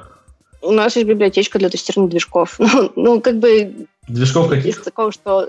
Ну, у нас есть движки, вот, э, самописные. У нас есть библиотечка для их тестирования. Но э, это первое, что вспоминается. Это просто самое первое было, что сделано было ВКонтакте для оптимизации вообще. А потом, ну, просто ВК это high-load, э, движки довольно нетривиальные, их пишут наши олимпиадники. Ну, в смысле, что почти вся команда, которая занимается движками, она состоит из э, программистов, либо участников э, Олимпиад программирования, либо их победителей, фактически, этих Олимпиад. И поэтому, скажем так, э, тестировать их код э, не самая тривиальная задача. Вот, и иногда бывает страшно. Но на самом деле моя любимая часть, она вот про мобильные приложения. Это iOS и это Android. Mm-hmm. И Ну, здесь на самом деле сам, самое удивительное, что стандартно. То есть у нас э, iOS — это Xcode UI-тест фактически, потому что мы пишем интерфейсные тесты. Вот. Android — это UI Automator. Ну, потому что все пишут на Appium, ну, как бы большинство известных компаний, они используют Appium. Мы используем эти фреймворки. Угу. Окей, понятно. Значит, в основном мобилки. Никита, у вас? Ну... Сейчас, секундочку, просто движки, я, если я правильно понял, ты, наверное, имеешь в виду э, типа ген... э, движки, именно которые контент генерируют? Что, а, нет, как бы на самом деле движки в ВКонтакте это такая больше логическая, ну, я не знаю, на самом деле широкое понятие, в основном там они относятся к базе данных, но по, факте, по факту это может быть какой-нибудь, ну, это может быть, да, сторож данных, может быть, там, не знаю, э, у нас есть движок лист, который хранит, возвращает списки, у нас есть движок для кэширования, я вот, а, ну, не знаю, конкретно вам. Окей, это просто такое, наверное, у вас, ну, я сейчас, мне сейчас кажется, что это просто ну, это сишный такой слово для сервиса, да? Так, движок для игр, я понимаю, что такое, для меня что-то довольно что-то конкретное, там, ну, движок... Обычно, как бы... Тоже понимаю. А движок Обычно, ВКонтакте? Ага. Ну, он относится именно к хранению данных. То есть это, это, можно грубо сказать, что условно это баз данных. Но это очень грубо будет. Это, видимо, база данных с какой-то там модулем логики припаянным ну, да, там сверху, логики, который и... может припаиваться, перепаиваться, ну, то угу. есть что-то такое, видимо, если я правильно понимаю. Вот. Окей. Никита, что у вас? Ну, у нас... А, что у нас? У нас есть э, тысячи тестов на веб, мобильный веб, которые все бегают за 5 минут. Мы к этой штуке, к этой цели, это было нашей целью, чтобы мы могли полностью проверить э, весь наш веб, весь наш фронт за 5 минут. Мы к ней шли 4 года. Мы для этого выстроили одну из самых высокопроизводительных инфраструктур поверх Selenium, о которых я вот... Я хочу найти людей, которые выстроили более производительную, чтобы у них чему-нибудь поучиться, потому что ребята как бы у меня постарались очень хорошо. Вот, она выстроилась не с первого раза, это было, наверное, три или четыре итерации, но мы ее выстроили. Потом мы на эту инфраструктуру тестирования под селением натянули еще Android, mm-hmm. тестирование андроида. То есть эта инфраструктура сейчас переваривает и то, и другое. А, притом переваривает параллельно. Андроида у нас пока там тысяч тестов нету, но мы используем Espresso. У нас был Работиум, мы от него съехали на Espresso буквально на прошлой неделе. Послед, последний выпили тест на Работиуме, который был. Теперь это микс Espresso и UI автоматора. Вот. Он, да, э, потому что что-то эспрессо, ну, то есть э, вот как бы ограничения эспрессо таковы, которые, ну, такие, какие есть, и дальше за пределы, собственно, одного приложения он шагнуть не может. Вот. Э, с iOS там не все так радужно. Вот, с iOS там у нас KIF, э, ну, скорее, ну, KIF, смесь KIF и XC UI теста. Вот. Э, там такой развитой инфраструктуры нету, поскольку это вот вообще мой, мое нарекание в сторону Apple и всего того, что они делают в области автоматизации тестирования, потому что ну, там, там им даже до Selenium еще далеко. Вот. Я не э, согласна, у них вышел 10 Xcode, который прям да, он там, они, они, они делают, но просто как бы я, я почему недоволен, потому что они это делают с позиции догоняющего, да, то есть как бы, ну, то есть все то, что в андроиде выходило прям сразу, ну, то есть с какой-то платформы. Вот там у них до 9, по-моему, Xcode было, была такая вещь, что э, симуляторы, запускаемые из-под Xcode, они не изолированы друг от друга, например, то есть они аффектили, интерферировали между собой. Вот. То есть они сейчас догоняют, на самом деле, по сравнению с андроидом, по крайней мере. Но направление движения, да, у них хорошее. Вот. Э, что у нас еще там? Тесты API. Ну, тесты API, они есть тесты API. Э, инфраструктура оптимизации тестирования построена поверх микросервисов, раскиданная по четырем дата-центрам, чтобы она была отказоустойчивой. По трем, простите, по трем. Вот. Команда автоматизации тестирования это больше SDET, то есть это не та команда, которая сидит и пишет автотест, это та команда, которая поднимает, обслуживает эту инфраструктуру, пишет фреймворки, э, чинит баги в этих фреймворках, дописывает до новые фичи и занимается... Ну, то есть это developer and test именно? Ну, да, это, это, это, это со временем это стали именно developer and test, это SDET в полном да. смысле этого слова, да. Для слушателей просто SDET это сокращение software develop, developing Development Engineer или InTest или стоп, SDET? Да. Что-то не хватает, да? SDET? Нет, все, все правильно, все хватает. Okay. Все правильно шифровал. Угу. А, плюс тестировщики у нас сами пишут автотесты на API, веб, мобильный веб. Некоторые пишут сами на Android. С Селенидом веб тестируете? Нет. Мы тоже нет. Последний раз, последний раз пришли. Шах и мат, Леш. Шах да. и мат тебе. Меня слышно? Да. Да. Меня слышно? А, окей. Ну все, последний раз пришли. Так, окей. Ну, ладно, Я чувствую, ты это воспринял очень сильно как личное. Ну, да. мне, мне теперь челлендж. Я тоже хочу тесты за 5 минут, потому что у нас сейчас прогон занимает дольше. Давай, да. Ну, тогда точно не селенит. Это про мобильный. На самом деле, именно на мобилках запускать мобильные тесты, там, грубо говоря, за 5 минут, это э, экстра челлендж. Я был где-то недавно на конференции, и я вообще не занимаюсь тестированием мобилок, вот практически совсем. Э, не в курсе, э, что там происходит. То есть так, я слова вот этого слышу, знакомые уже. И там специалист, специалист, эксперт рассказывал, Э, вот начинал буквально словами, как, как вы все знаете, иногда тестирование логина может длиться до 30 секунд. Вот, и я так в шоке был. Леша, а ты имеешь в виду тестирование на мобильных устройствах, это челлендж в течение 5 минут, это, то есть как бы... Ну, хочется, конечно, чтобы все автотесты быстро ну? бегали, но 5 минут это прям, конечно, цифра космическая. Ну, смотрите, это космическая цифра, потому что над этим работали дол- долгое время. Мне кажется, у нас тесты на андроиде, там несколько сотен тестов тоже за 5 минут пробегают. То есть, как бы, этот челлендж, ну, то есть, это вопрос, как бы, ты почему... А где они вас пробегают? Потому, на это, эмуляторах? Да, да, это эмуляторы или физические устройства. У нас они пробегают на эмуляторах. Почему? Потому что физические устройства, мы на них начинали строить нашу инфраструктуру для андроида, но очень быстро она стала выливаться в то, что, во-первых, у нас нету каких-то экстра GPU фич, да, которые можно протестировать на самом деле только там и только там. Вот. А почему? Потому что никакая виртуализация GPU она не прокатывает в эмуляторах, то есть это просто ортогональные вещи. Вот. А мы тестируемся на эмуляторах, и на эмуляторах, да, это реально делать за 5 минут как мне кажется. То есть это, это тоже инженерный определенный, но это, этого можно достичь. Вот. Единственное, что да, там к этому тестированию э, скорость работы самого ADB какого-нибудь добавляет привкуса не очень хорошего. Вот. Но... Параллельно, наверное, да? Какие-то, какое-то все-таки пул, наверное, устройств есть, то есть, в принципе, можно очень легко любые тесты пропускать за 5 минут, если у тебя бесконечное количество денег, и ты можешь, ну, так сказать, каждый тест запускать там на своей отдельной хардварной машинке.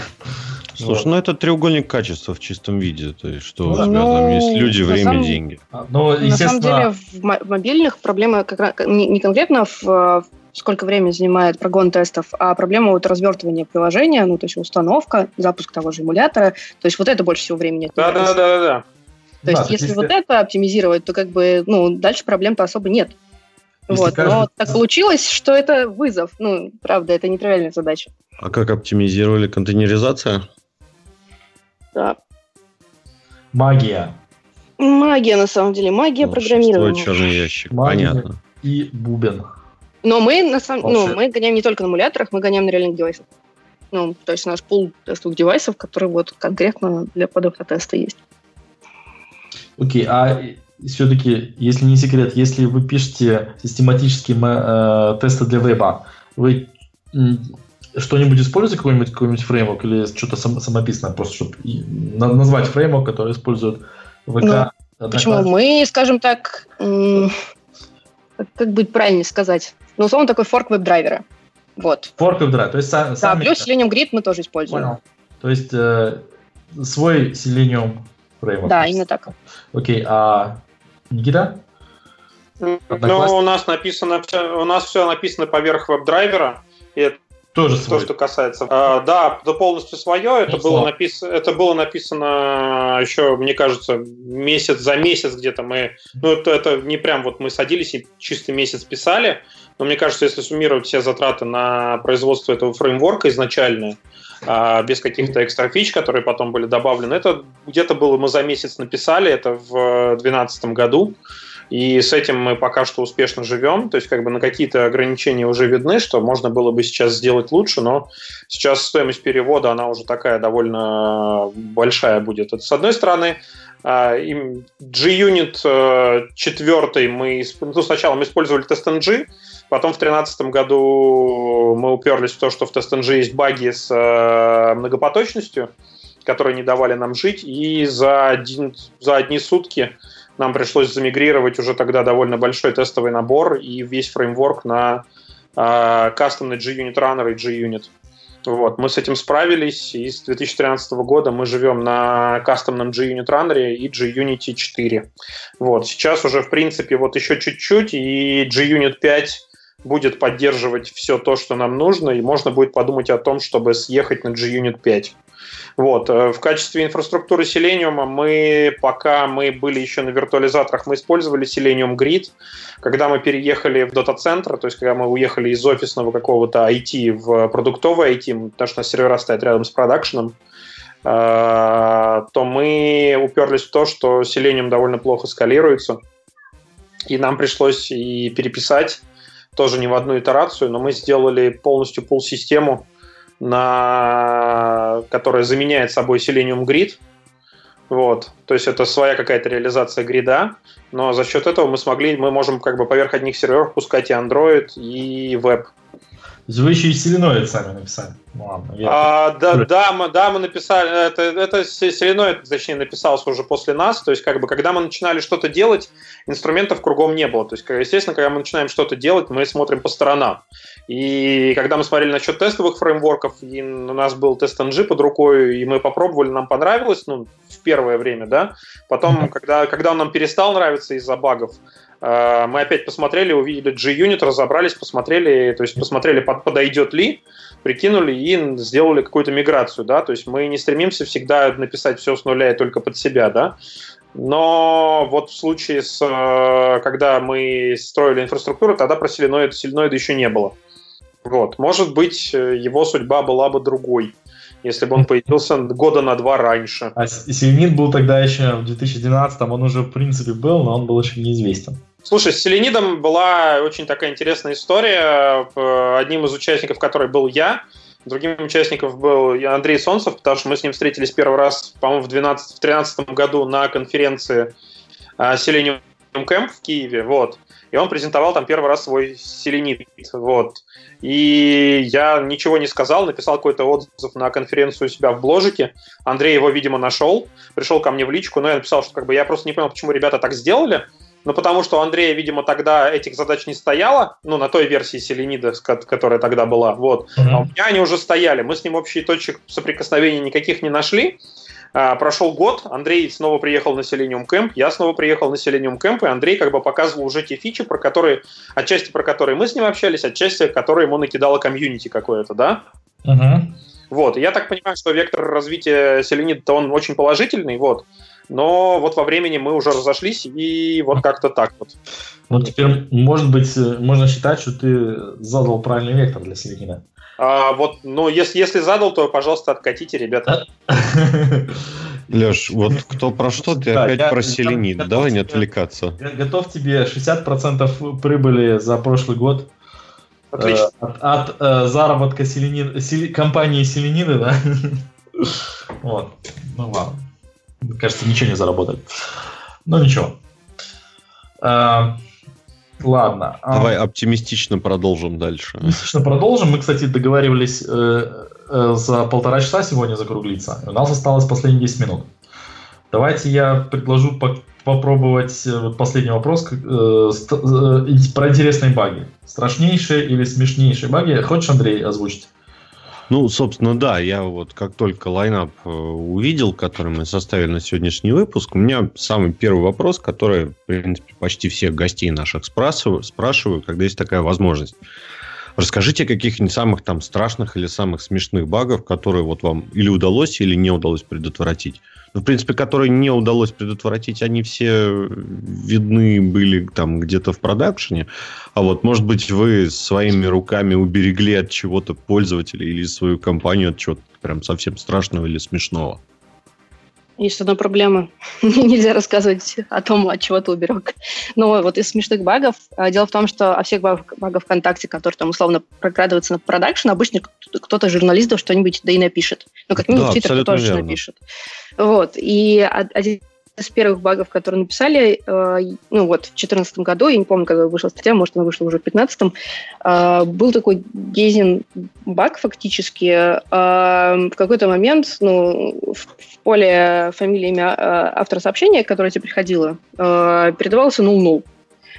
Э, я не знаю, ну как бы, не знаю почему, но как бы обработку этого исключения никто не сделал. И, скажем, не всем было ясно, каким образом э, там происходит null-null, но одна э, журналистка, ну, естественно, что по нажатию по этому диалогу происходил краш и так далее, и э, мы пытались отладить ее кучами способами, то есть и найти, и воспроизвести его, и ничего не выходило, не получалось, и, как оказалось, баг жил там чуть ли не с 2012 года, а журналистка Лента.ру его удачно словила один раз и написала об этом подробнейшую такую статью о том, что вот приложение ВКонтакте для Android крашится, вот, ни в коем случае не уважает своих пользователей, а, как это уже ужасно. И это, пожалуй, наверное, самый м- такой несуразный баг, который мог произойти. То есть, ну, блин, добавь try-catch. Ну, почему, он, почему обязательно нужно крашить приложение, когда тебе приходит э, возвращать им такие значения? Это вот из из первого, потому что ты приходишь э, работать ВКонтакте, и первое, что ты получаешь, это м, статью о, об ошибке. Вот. То есть и ты такое... понимаешь, что как бы все остальные... в газете. Да, как бы и все остальные баг-репорты у тебя примерно таким же образом, образом случаются от пользователей. И, скажем так, это, это не самое приятное, что бывает, но ты всегда знаешь, что если ты что-то упустишь, об этом все, все равно напишут СМИ, поэтому, э, скажем... Спать некуда. Спать, да, некуда. И ну, нужно просто жить и понимать, как эти случаи обрабатывать. И, в принципе, когда случаются ошибки, мы, например, о них рассказываем. То есть у нас э, в какой-то момент, например, у, у нас был баг в бактрекере, когда бактрекер стал доступен э, всем пользователям сайта. Вот. Ну, то есть мы его собирались открывать, ну, то есть на просмотр, но, скажем так, он был доступен в том числе и на запись.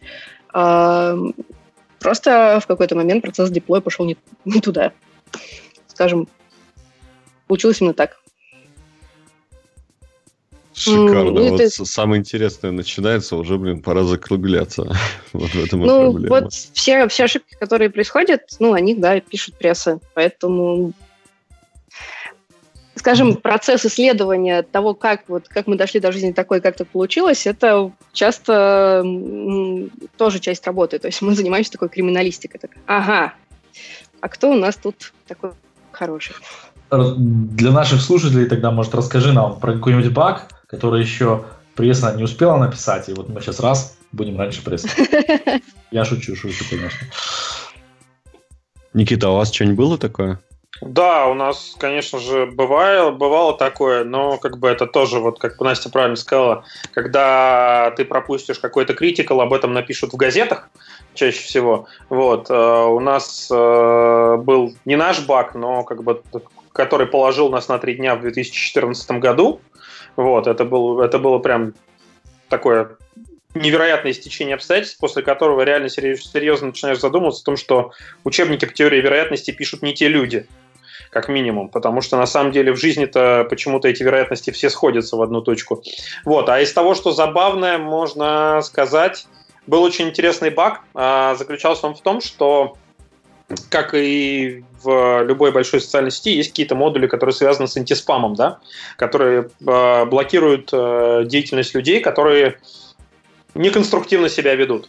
Вот. Ага. А в какой-то момент, ну, то есть, как бы, это довольно большая и закрытая NDA тема, вот, э, но суть заключается в том, что с этой системой антиспама общаются разные углы большой нашей микросервисной инфраструктуры, и в какой-то момент э, фронты э, большого веба нашего начали общаться с этой системой э, на тему какой-то неправильной активности, то есть рапортовать о неправильной активности, и эта вот антиспам-система начала у фронтов спрашивать, слушай, а с каких же IP-шек тебя долбит? И на что фронты ответили, что где-то по ошибке они ответили, что долбят их не с какого-то реального IP-адреса, а долбят с э, адреса 127.001. Вот. И она сказала, ну, как бы 127.001, так 127.001 валидный адрес. Давайте вы все фронты поблокируете 127.001. Э, И вот так вот э, с помощью такого бага фронты поблокировали сами себя. То есть как бы не просто ушли в небытие, в, в ничто. То есть это как да, бы... Слушай, это, это потрясающе. Очень... Слушай, да, 127.001, он же localhost, это как бы адрес самого э, ну, само, самого себя, сервера компьютера, на котором э, происходит блокировка. То есть, если внести в блокировку а, а, а, свой адрес, то не сможешь до самого себя достать. Да, это все было задолго до Роскомнадзора и вот этого вот всего. То есть, как бы задолго до того, как это все стало мейнстримом.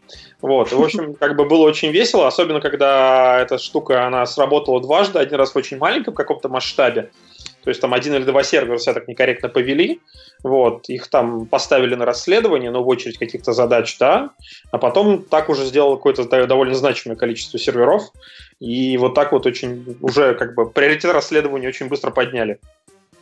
Вот, это то, что было из такого смешного прям, то, что сразу вспомнилось. Слушай, это прекрасно, это, это прям великолепно вообще. Да. Я не знаю, я тут смеялся с замеченным микрофоном, честное слово. У меня был еще один кейс, когда ко мне приходит тестировщик, говорит, я написал автотест, говорит, а он не работает. Uh, у нас есть наша кастомная репортинговая система, которая прока- ну, показывает историю автотеста, как, как он себя ведет в динамике. Вот. Uh, я смотрю, поискал по хэшу падения, там как бы действительно я вижу, что он там через раз, в общем-то, как бы падает. Вот. И я пошел смотреть на него, запустил автотест, он зеленый. Запустил второй раз, он опять зеленый, запустил все тесты, он упал. В общем, где-то три дня я сидел и очень долго думал на эту тему, а, как же так может быть? А ответ оказался очень прост. Почему? Потому что тестировщик э, взял и очень много кода из теста, ну то, что было предусловием, по сути дела, рейнджем какой-то проверки, скопировал у другого тестировщика и в том числе позаимствовал его тестового бота. То есть, когда этот тест запускается в одиночку, то все работает. А когда с одним и тем же ботом два теста параллельно делают разные вещи, они там делали это в одном и том же разделе, нашего большого портала, то тут наступает как бы гонка. И кто в этой гонке победит, ну, то есть тот тест и пройдет. Вот, три часа. Слушай, можно делать ну, ставки, да? Да, да, вообще с ботами и с тестами, это, ну, мне кажется, это прям отдельная красивая история, потому что, скажем, у нас однажды, ну, как можно сказать, окей, зациклился тест, скажем это так. Вот, в какой-то момент у нас появилось там плюс 10 тысяч новых групп. Вот. И все они были созданы по одному образу подобия, разумеется, теми тестовыми данными, которые мы скормили. А, и ВКонтакте появилась группа людей, которая начала анализировать эти тестовые группы и строить теорию заговора на тему того, что это какое-то сообщество, вот их плодит и множит, а по факту мы были виноваты в том, что это вот тестировщики, скажем так, были в данный момент э, не очень внимательны. Вот, ты вроде бы просто запустил один тест, а по факту выходит, что ты там создал какой-то культ. И, и у нас это случается довольно, ну, скажем так, не один раз в году. Ты запустил какой-то тест, а группу уже ждут на гастроли. Ну, примерно так, да, или там грузишь картинки. У тебя просто есть, э, ну, есть тест на загрузку картинок, где у тебя там условно есть э, набор файликов, которые тебе нужны, вот, и там, не знаю, есть группа людей, которые анализируют содержимое твоих картинок. Ну, то есть и пытается строить теорию, почему они загружаются в таком количестве, почему они загружаются такой периодичностью, вообще почему это происходит.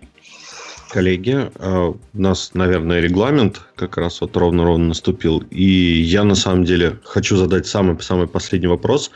Вы очень удачно к нему, можно сказать, а, вот подвели про анализ картинок. Ну, наверное, не секрет, что сейчас а, СМИ очень стало, стали активно так это самое фокусироваться на так называемых посадках за репосты и вот этом всем прочем. Может быть, как вы к этому относитесь и как бы как видите будущее социальных сетей, если все станет очень плохо и жестко? Тут надо понимать, что социальная сеть в России это, в принципе, такая проекция всей большой страны. Ну, правда, я не знаю, как вот в Одноклассниках, но мне кажется, что у них это даже четче чувствуется. Точно так. А, а вот ты фактически, да, проекция. И то, что, ну, то есть ВК – это коммуникационная платформа. Вот, все эти люди, которые ходят по улицам, обсуждают что-то на кухнях, ну, они все то же самое делают ВКонтакте. И очень часто, кстати, в маленьких городах, ну, то есть где на самом деле вовлеченность больше, потому что тебе часто нечем больше заняться, а ну, у тебя есть интернет. Вот, э, ну, скажем так, они генерируют больше активности, и фактически э, их кухня – это вот, э, например, группы региональные ВКонтакте. Ну, это можно проанализировать. И дело в том, что вот, как бы, мы живем в России, поэтому выполняем законы страны. То есть скажем так, мое отношение к происходящему, оно касается негативного отношения к, к нашей правоприменительной практике, ну, к конкретному закону 282. А, То есть, э, как можно корректнее выразиться, но, к сожалению, а, по закону, ну, по запросу мы обязаны выдавать данные пользователей. Вот, и поэтому скажем, противостоять мы не можем. Ну, то есть, правда, то есть, э, противостоять, если мы будем противостоять э, выполнению закона, э, нам придется сворачивать деятельность и уходить из страны. Ну, вот так. Потому что ну, мы находимся здесь. Мы, ком- российская компания, выполняем э, в том числе требования наших законотворцев и правоохранительных органов.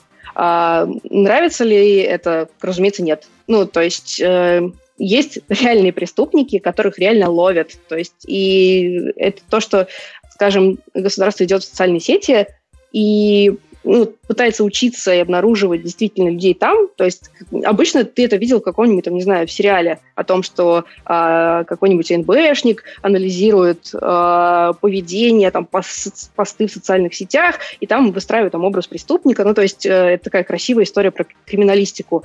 Вот э, хотелось бы, чтобы занимались непосредственно поимкой настоящих преступников. Потому что, еще раз, э, у нас полный срез. То есть у нас все население фактически страны, большая его часть, оно а, общается ВКонтакте.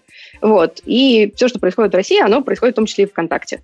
Вот. При этом мы платформа, которая должна предоставлять, там, не знаю, полную свободу действий, но у нас есть, э, во-первых, свои правила и есть э, выполнение законов. Ну, то есть, к сожалению, тут не все идеально и однозначно. Я считаю, что нужно менять именно э, законодательство. Спасибо. Никит, mm. чего-нибудь? Добавить? А я вот, а я вот сейчас э, ищу, у нас э, была недавно просто официальное заявление от всего Mail.ru Group угу. э, на, на эту тему, и как бы добавить к нему по большому-то счету нечего, да. Настя уже достаточно сказала, мы действительно должны выполнять нормы законов, и когда наши доблестные правоохранители действительно ловят преступников, если мы можем им в этом помочь, то, наверное, нам следует это делать, да. Вот. Э, про лайки, репосты, вот как раз есть официальная позиция, и мне к ней добавить нечего. Ну, э, я, я предлагаю, пока мы как, как, пятерочку как, еще не говорили. Чтобы, чтобы уточнить, просто э, я думаю, что э, в целом-то э, претензии э, к социальным сетям, ну, не в том, что они там э, открывают данные, а в том, вот именно в этой комбинации. С одной стороны, социальные сети – в, ну, в, теперешней, э, в теперешней имплементации позволяют очень легко и даже как бы мотивируют быстро там одним нажатием кнопки сделать репост. И с другой стороны, то есть они как бы человека мотивируют, вот ты очень легко можешь это сделать, и с другой стороны, настолько же легко на данный момент правоохранительным органам, ну, просто посмотреть там список тех, кто это репостнул, вот, и э, обратиться так, давайте, пожалуйста, адреса, фамилии, номера паспортов, вот, и все это начать. Вот, то есть получается, ну, как, не знаю, там, если бы это была бы Америка, ну, так, это, как сказать, смешно. Там, ну, ну, ну, ну, Леша, нет. Каждого нажатия на репост выдавать внимание, да, э, не рекомендуется, типа, репостить экстреми, ну, вы знаете, как там надписи на микроволновках, что там нельзя собак согревать, да, то как бы тоже было не, все ну... завешено всякими предупреждениями, да, что э, по, сделав репост, вы можете попасть под ответственность. Я не думаю, что это было бы удачное решение для кого бы. У нас э, мы как раз-таки, ну, в данный момент решаем то есть э, пытаемся найти, как же помочь пользователям, условно, э, не творить глупостей. Назовем это так. Да. Ну, то есть, угу. и, ну, потому что, ну, наши пользователи это, ну, наша огромная ценность, и фактически, как невозможно быть соцсетью без пользователей. Это, в принципе, нонсенс. И... Алло, а Google Wave, вы что? И я к тому, что ну, у нас будет там вот в ближайшие две, две недели два больших крупных обновлений, которые с этим связаны. Вот, но если вам реально приходит в голову, как можно еще всем этим людям помочь и, в принципе, э, сделать лучше эту историю, э, то, пожалуйста, буду прям очень рада вашим идеям. То есть при этом у нас есть мозговой штурм внутри компании, э, мы пилим фичи, которые помогут пользователям, но чем больше идей, тем лучше. Поэтому я думаю, это было, было сейчас обращение ко всем слушателям, в том числе и под тех, кто нас потом послушает в офлайне. Я так думаю, можно сказать, что Настя, э, наверное, э, можно и написать на стене, или нельзя написать на стене ВКонтакте. Настя э, есть в ВКонтакте, как-то логично так получается. Дуров, верни стену. Не, Никита, ты у нас в Одноклассниках зарегистрировал? Это они зарегистрированы во мне. Можно написать в официальное сообщество тестировщиков, а, то есть wiki.com а. slash testers. Там открыто сообщение, потому что у меня сообщения, скажем так, ограничены в какой-то момент под потоком дичайших, э, скажем так, дичайшей переписки а, и вообще корреспонденции. Я поняла, что нужно фильтровать входящее, поэтому там могут написать только друзья друзей. Вот, а есть сообщество, в котором можно написать а. и обязательно ответить. Окей, мы, наверное, ссылочку тогда дадим на сообщество VK Testers, да? Да. VK Testers. Вот там можно, можно будет свои идеи написать, как помочь людям не делать глупостей. Окей. Ну что, на этом мы закругляемся. Да, всем спасибо. Итак, напомню еще, кто с нами сегодня был. Никита Макаров из э, компании Одноклассники. Пока, Никита, спасибо. Пока-пока. Да, Настя Семенюк из компании ВКонтакте. Всем спасибо. По тестированию. Спасибо, Настя. И э, ведущие Андрей Мясников и Алексей Виноградов. Всем Благодарим пока. Большое спасибо, что слушали. Да, и до следующих встреч. До встречи.